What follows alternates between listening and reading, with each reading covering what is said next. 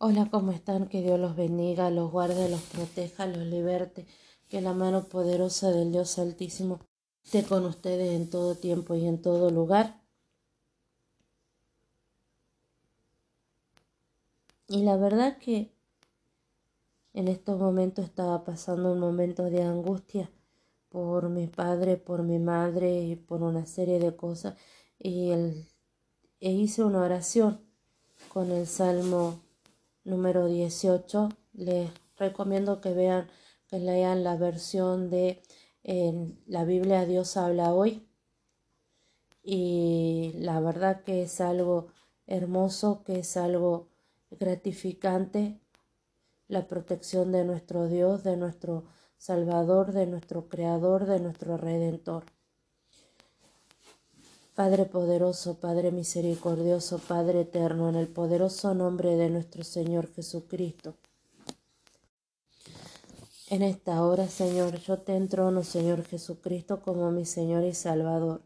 Te pido, Padre poderoso, Padre celestial, perdón por mis pecados, perdón por mis errores, perdón por mis ofensas.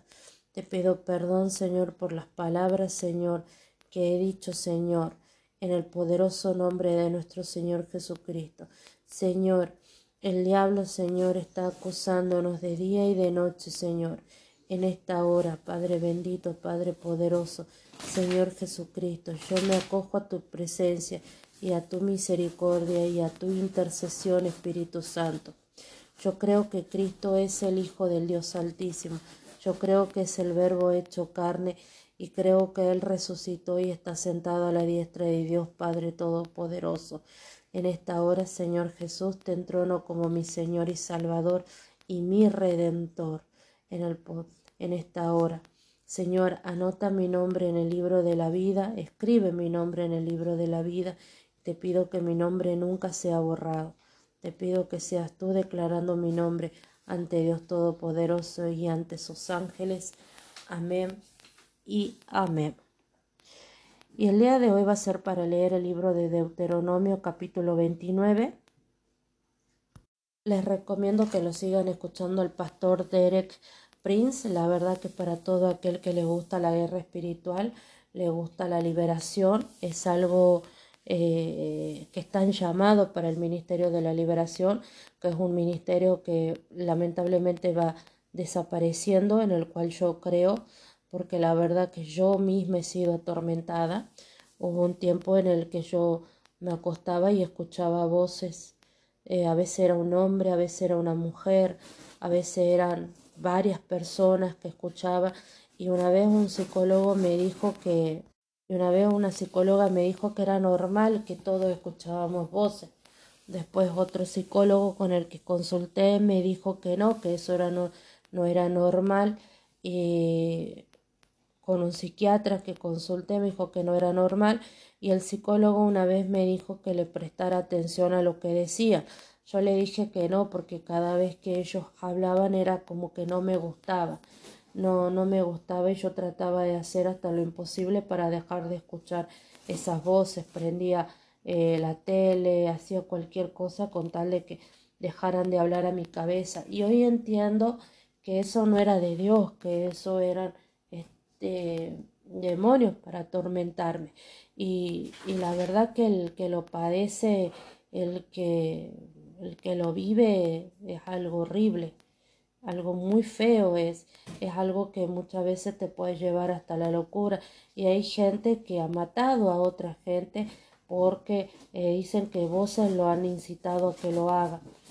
La verdad que hoy en día yo entiendo que eso no era de Dios, que eso no, no era de Dios y Dios gracias todopoderoso que eh, ya no los escucho, pero eso es gracias al poder del Dios altísimo, al poder del Dios verdadero.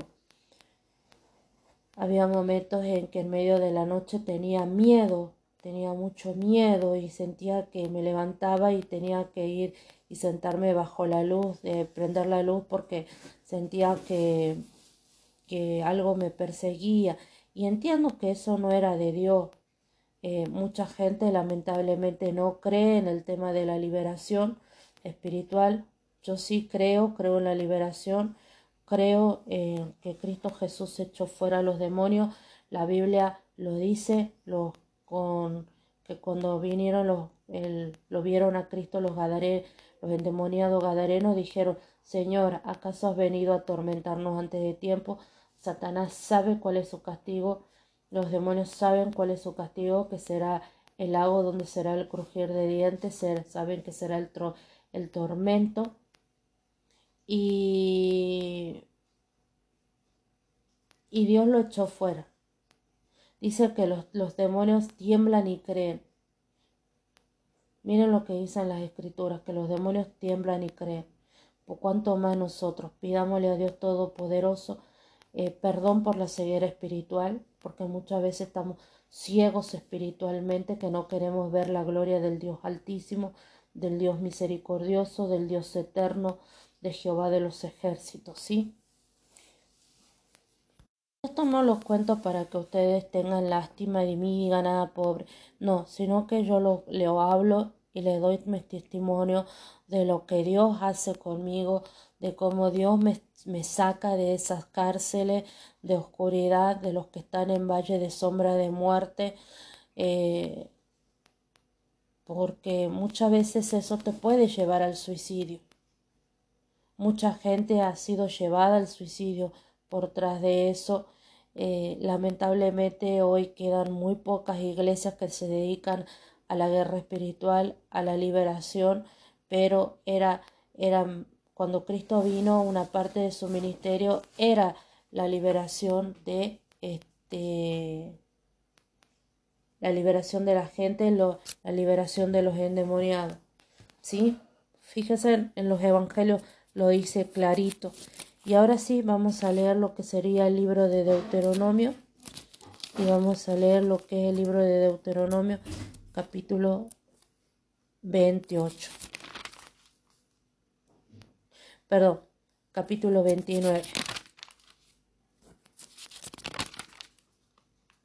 Y dice, estas son las palabras del pacto que Jehová mandó a Moisés que celebrase con los hijos de Israel en la tierra de Moab, además del pacto que concertó con ellos en Horeb.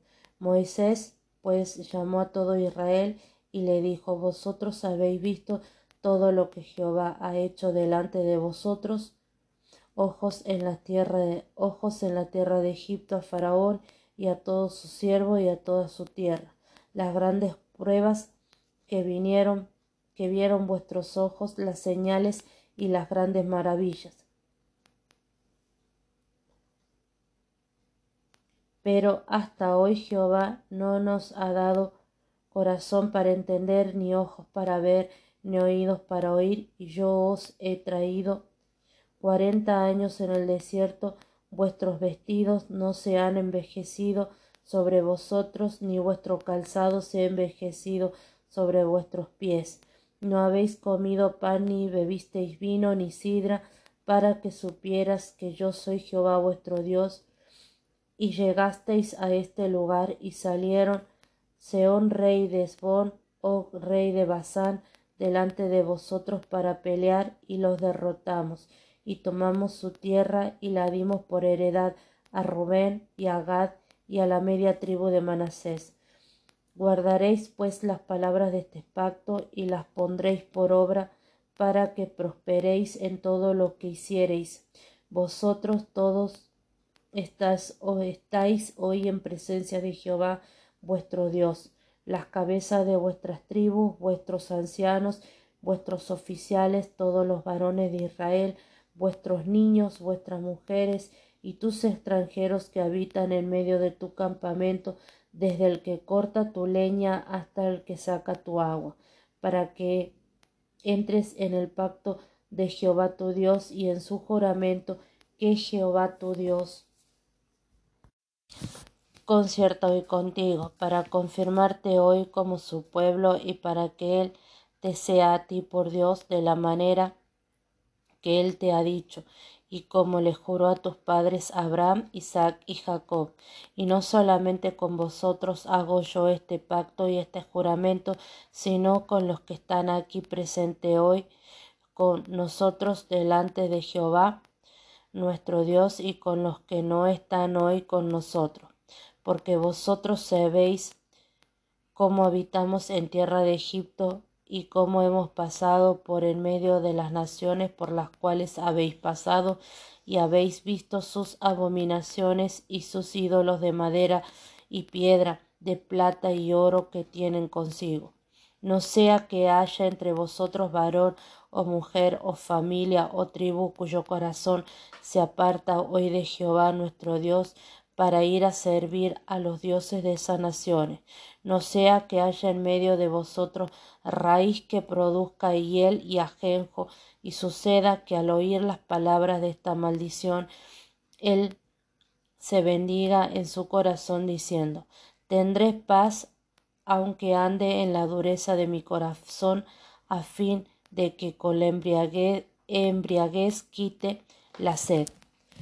No querrá Jehová perdonarlo, sino que entonces humeará la ira de Jehová y su celo sobre el tal hombre y se asentará sobre él toda maldición escrita en este libro.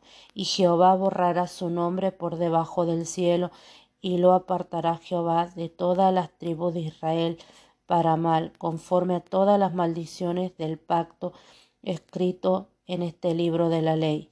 Y dirán las generaciones venideras, vuestros hijos que se levanten después de vosotros y el extranjero que vendrá de tierras de lejanas tierras, cuando vienen las plagas de aquella tierra y sus enfermedades de que Jehová la habrá hecho enfermar. Azufre, sal, abrasada, toda su tierra no será sembrada, ni producirá, ni crecerá en ella hierba alguna, como sucedió, en la destrucción de Sodoma y Gomorra, de Adma y de Zebión, las cuales Jehová destruyó en su fudor y en su ira.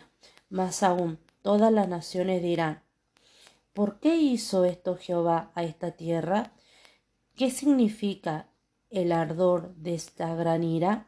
Y responderán, por cuanto dejaron el pacto de Jehová, el Dios de sus padres, que él concretó con todo con ellos cuando los sacó de la tierra de Egipto, y fueron y sirvieron a dioses ajenos, y se inclinaron a ellos, dioses que no conocían, y que ninguna cosa les habían dado. Por tanto se encendió la ira de Jehová contra esta tierra para traer sobre ella todas las maldiciones escritas en este libro. Y Jehová los desarraigó de su tierra con ira, con furor y con gran indignación, y los arrojó a otra tierra, como hoy se ve. Las cosas secretas pertenecen a Jehová nuestro Dios, mas las reveladas son para nosotros y para nuestros hijos para siempre, para que cumplamos todas las palabras de esta ley. Vamos a leer lo que enseña la Biblia de estudio de la apologética con respecto a este capítulo y dice así. Esta afirmación es un claro testimonio de que Moisés fue el autor de Deuteronomio. Versículo 4.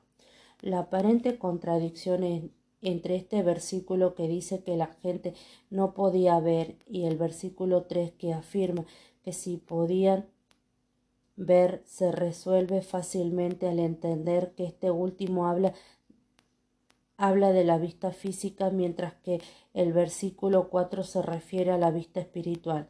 Es posible mirar sin ver, escuchar pero no oír. Y esto lo podemos comparar con Isaías 6, 10, Juan 9, del 4 al 41. Y en este caso tenemos que nosotros ver que, que dice que el príncipe de este siglo cegó el entendimiento de los incrédulos para que el Evangelio de Cristo no les resplandezca. Mucha gente vive hoy en una ceguera espiritual, que no quiere ni ver ni reconocer a nuestro Señor Jesucristo como nuestro Señor y Salvador, y todavía siguen venerando a santos, a santas, a vírgenes, a bodas, a distintas este, idolatrías. Hoy en día no tan solo es una idolatría de un, de un santo, de una santa, de una imagen, sino al dinero, al poder, al trabajo o a cualquier cosa, a los hijos, a la familia, eh, al novio, hoy en día se han levantado distintos tipos de idolatría. Versículo 7. El, reón, el rey, perdón, Seón y el rey Og no salieron ambos al encuentro de Israel en los campos de Moab. De hecho, Og peleó con ellos en Edrei, cerca del mar de Galilea, número 2133.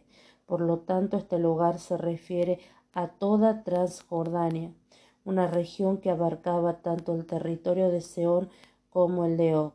Tengan presente que antes de entrar a la tierra prometida, todo lo que había sido la tribu de Gad, la tribu de Rubén y parte de la tribu de, de Manasés le habían pedido a Dios ese terreno y habían hecho un pacto en el cual decía que no tomarían posesión de esa tierra hasta que ayudaran a sus hermanos a entrar y tomar posesión de la, de la tierra prometida.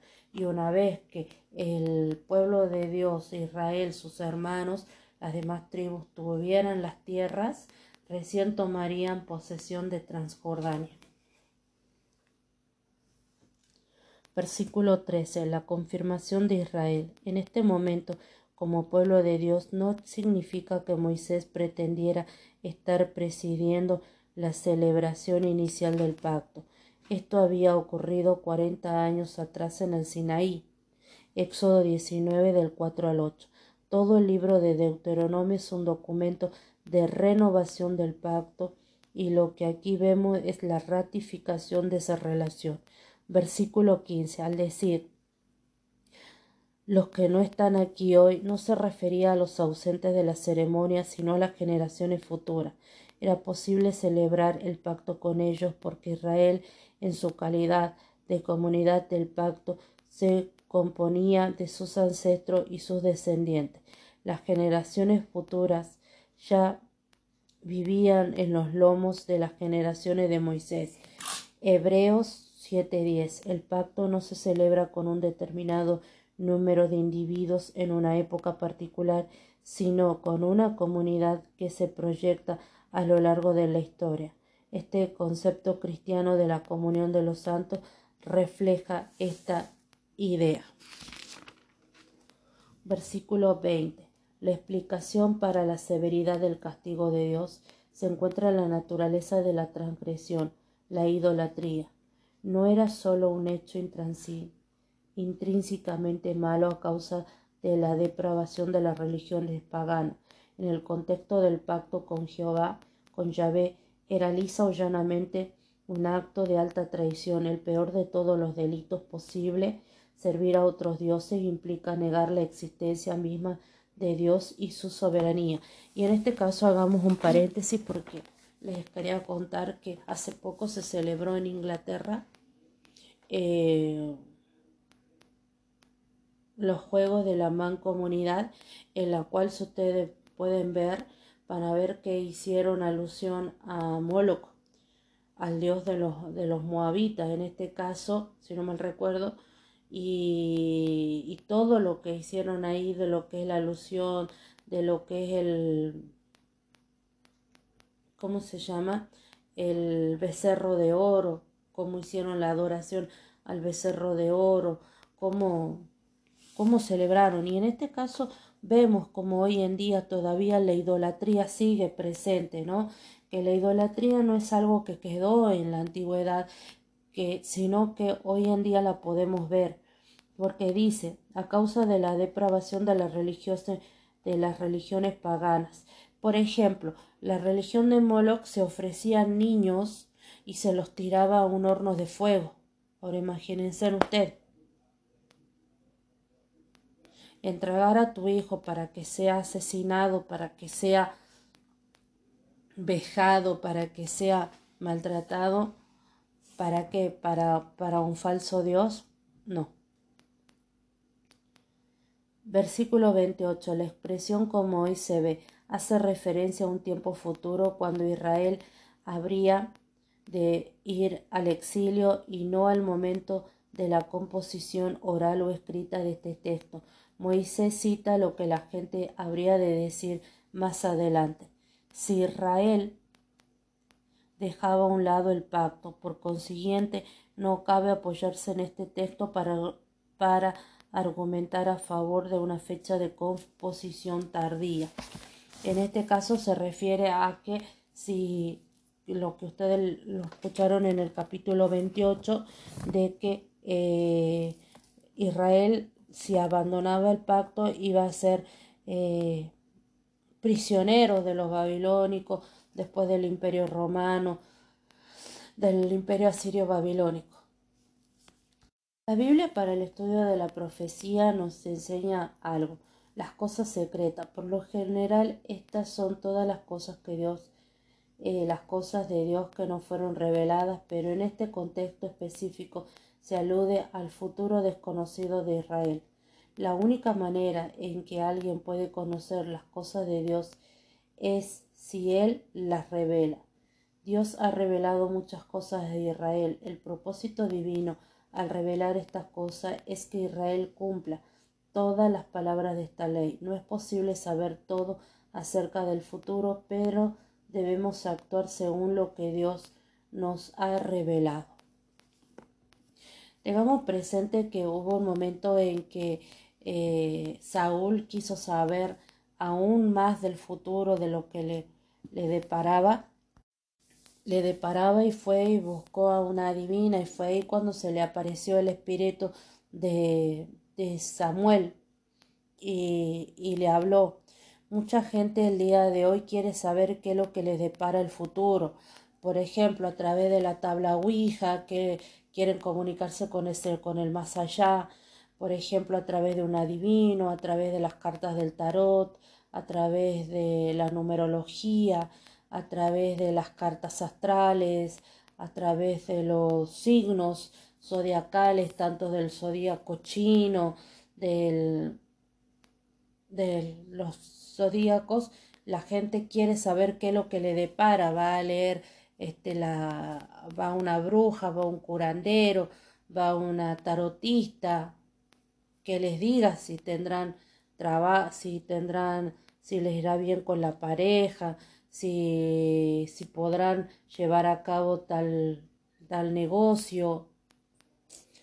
Hasta el día de hoy eso no se ha dejado, que muchas veces nosotros queremos saber los que Dios todavía no nos ha revelado y nosotros tenemos que venir a la palabra de Dios, porque cuando Dios nos quiera revelar algo, Él nos lo va a revelar a través de sueños, a través, por ejemplo, en estos momentos yo tengo, estoy haciendo un trabajo, pero es porque Dios anteriormente me lo reveló en sueños que se iba a dar.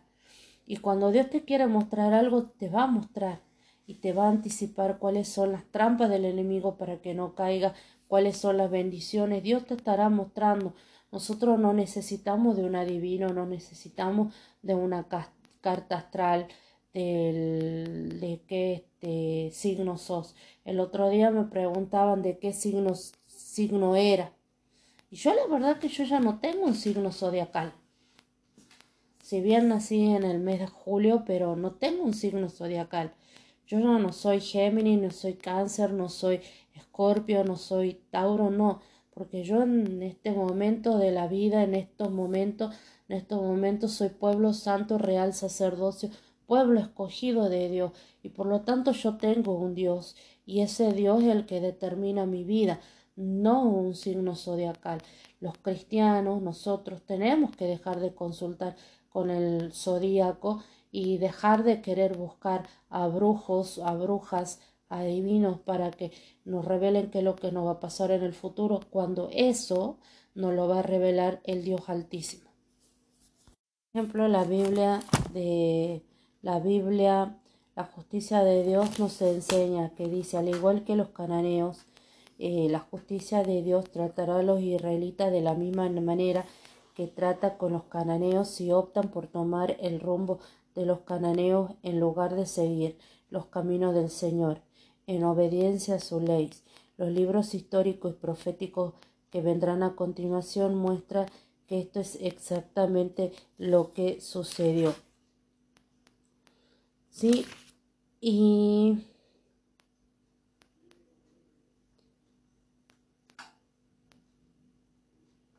por ejemplo,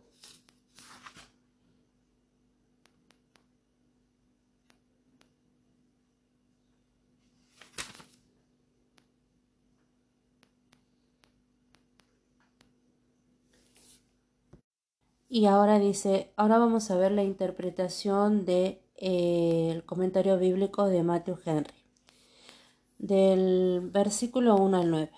Ahora que Moisés había repetido ampliamente los mandamientos que el pueblo debía observar como parte que a ellos les correspondía en el pacto, las promesas y amenazas de Dios, que eran la parte que correspondía a Dios cumplir, todo ello se resume aquí en una transacción federal. El pacto hecho anteriormente renovado ahora y Moisés, que fue mediador del pacto antes, lo es también ahora.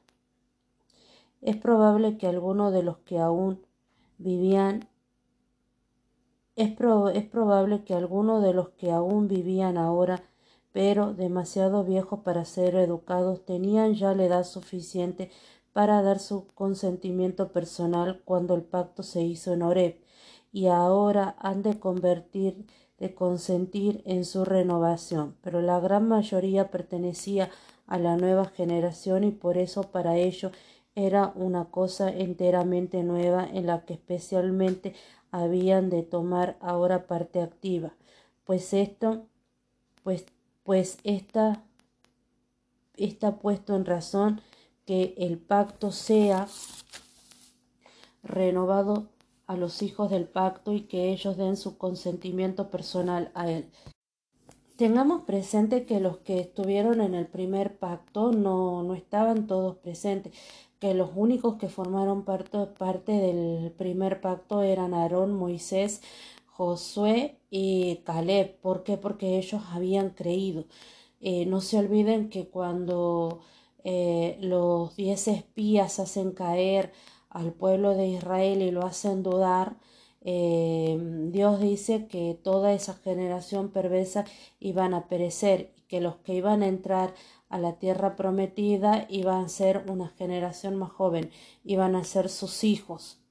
¿Sí? ¿Por qué? Porque no habían creído. Tengamos presente que los que hacen esta renovación del pacto es esa nueva generación, es esa nueva generación que entra a la tierra prometida y que los que estuvieron presentes en el primer pacto y que dieron su consentimiento vendrían a ser Josué, Caleb, eh, Aarón y Moisés, que los que creyeron en la palabra de Dios y quiero creer yo, según yo, según yo, eh, la familia de Aarón, eh, lo, eh, el que quedaría como mm, el que quedó, por ejemplo, eh, creo, si no mal recuerdo, que es el que quedó como sacerdote en lugar de Aarón, él es el, él es la nueva generación, pero que lo que hace es la renovación de este pacto. ¿Sí? Es corriente en las escrituras y documentos contractuales comenzar con, por una relación o descripción y así lo encontramos aquí, con un resumen de las grandes cosas que Dios había hecho por ellos. Primero, para animarlos a creer que Jehová seguirá siendo para ellos su Dios, porque no habría él hecho tan grandes cosas por ellos si no hubiera resuelto ser más todavía, puesto que todo lo que había hecho hasta entonces no era sino el prólogo de lo que pensaba ser. Segundo, para comprometerse a ser para Dios un pueblo obediente y agradecido en consideración a lo que Él había hecho por ellos. Para demostrar todo lo que dice, apela al testimonio de los ojos de ellos. Vosotros habéis visto todo lo que Jehová ha hecho, sus propios sentidos constituían una evidencia incuestionable de los hechos. Guardáis, pues, las palabras de este pacto. No había excusa posible. Mm, se detalla estas cosas para demostrar el poder y la bondad de Dios en las manifestaciones que habían tenido a bien hacerlas. Primero, al liberarlos de Egipto, al conducirlos por el desierto durante cuarenta años. Allí habían sido guiados, vestidos y alimentados por medios milagrosos. El carácter milagroso de aquellos beneficios le demostraba que Jehová era Dios y el carácter beneficioso de aquellos milagros le daba a entender que Jehová era su Dios. Y tercero, la victoria que recientemente habían conseguido sobre Seón y Og y buena tierra de la que acababan de tomar posesión, que era Transjordania, ¿sí? En contraste con todas estas memorias maravillosas de amor y poder por parte de Dios, Moisés lamenta la estupidez de ellos. Pero hasta hoy Jehová no, no, no, no os ha dado corazón para entender. Primero, el oído para oír, el ojo para ver y el corazón para entender es un don de Dios. Segundo, Dios no da solo alimento y vestido, sino riqueza y grandes posesiones a muchos a quienes no da su gracia. Hay muchos que disfrutan de grandes dones que Dios solo puede dar y sin embargo carecen de un corazón lo bastante sensato como a percibirse del dador y carecen también de la buena intención y del uso correcto de dichos dones. La buena voluntad de Dios para otorgarnos sus beneficios en otros terrenos es una evidencia clara de que si no tenemos un si no tenemos su gracia, que es mejor de todos los beneficios, no es por culpa de Él, sino por nosotros. Versículo del 10 al 29. Se, se echa aquí de ver por la largura de su frase y por la abundancia y contundencia de las expresiones que Moisés, ahora que estaba llegando al final de su discurso, estaba muy celoso y deseoso de inculcar y grabar fuertemente en las mentes del pueblo lo que acababa de decir, tanto más cuando que aquel pueblo carecería del necesario entendimiento para ligarlos tan estrechamente a su Dios y a los deberes. Un alto acá. Yo creo que es tan extenso el capítulo 28 y porque él habla de las bendiciones, muy poco de las bendiciones y hace mucho hincapié en las maldiciones, porque él conocía la naturaleza del pueblo de Israel, porque él los había guiado, porque él sabía de lo que eran capaces de hacer y de lo que no eran capaces de hacer. Ellos sabían hasta qué punto ellos podían arrepentirse y volverse atrás y volverse a la idolatría y volverse a renegar de Dios, que por esas razones que les inculca tanto lo que sería el, el error tan grande que cometerían de alejarse del Dios Todopoderoso. ¿Cuáles serían las maldiciones que acarrearían no tan solo para ellos, sino para las generaciones venideras el apartarse de la presencia de Dios, porque Él los conocía, porque Él sabía, porque Él los había guiado desde Egipto la salida de Egipto hasta el monte de Oreb donde se hizo el pacto, desde el monte del pacto hasta los cuarenta años que eh, dieron vuelta, deambularon por el desierto por su desobediencia hasta que estaban en las puertas de eh, la tierra prometida.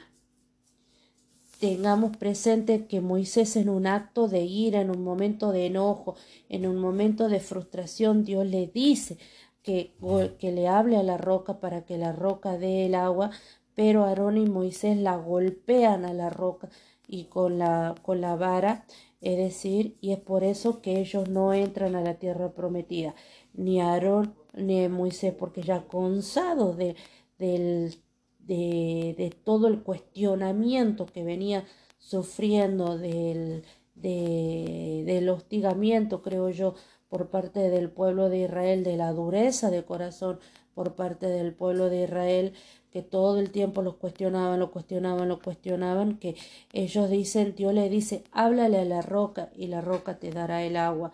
Y ellos, en cambio de, de, de hacerle caso a la palabra de Dios, hicieron caso a lo que ya habían hecho antes, es golpear la roca y les sale el agua. Es creo yo que por esas razones que Moisés se empeña tanto en dejar en claro cuáles serían las maldiciones una vez que él ya no estuviera acompañándolos de abandonar la presencia del Dios Todopoderoso. ¿Sí? Bien, inicia acá las partes de este pacto. Primero, aquel con quien va a hacer el pacto es Jehová su Dios. Segundo, Todos ellos habían de entrar en este pacto con Dios, pues a todos ellos se les había convocado. Incluso eh, sus grandes hombres, los jefes de sus tribus, sus ancianos y sus oficiales no han de tener por desdoro el poner su cerviz bajo el yugo de este pacto y caminar con él puesto. No solo, no solo los hombres, sino también las mujeres e hijos deben entrar en este pacto, y no solo los israelitas, sino también los extranjeros que residen en el campamento de Israel, con tal que sean prosélitos de la religión judía, al menos en el punto de haber renunciado a todos los dioses falsos. Esta era una indicación muy temprana del favor y la benignidad que Dios tenía reservado para los gentiles. No solo las personas libres, sino también los siervos ocupados en los oficios más bajos, no solo los que estaban allí presentes delante de Dios en aquel solemne asamblea, sino los que no estaban allí habrían de entrar en el pacto.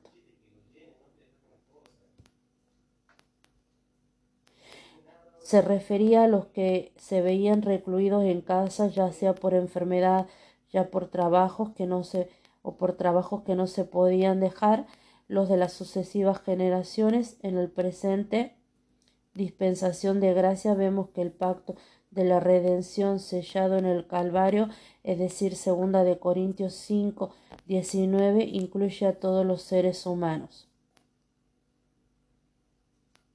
Se refería a todas las generaciones. Eh, el resumen de este pacto, todos los preceptos y todas las promesas del pacto están incluidos en la relación contractual de este pacto entre Dios y ellos. El principal objetivo de la renovación del pacto en este momento era fortalecer fortalecerlos contra las tentaciones de la idolatría. Los idólatras eran como borrachos, apegados sin tino ellos mismos a los ídolos y trataban de arrastrar a otros a la misma insensatez. El apóstol Pedro enumera toda clase de exceso entre las cosas que agradaban a los gentiles. Primera de Pedro 4.3. Efectivamente, vemos que la embriaguez es un pecado que endurece el corazón y corrompe la conciencia, tanto como puede hacerlo cualquier otro al que los hombres se sientan extrañamente tentados y atraídos, incluso pues de haber experimentado todas las nocivas consecuencias que comporta y al que tienen especial empeño por traer a otros. Bien, esto sería la, la lectura del libro de Deuteronomio, capítulo 29. Eh, que Dios los bendiga, los guarde, los proteja, los liberte que la mano poderosa del Dios Altísimo esté con todos ustedes en todo tiempo y lugar. Y muchísimas gracias por acompañarme. Muchísimas, muchísimas, muchísimas gracias. Les doy un beso inmenso.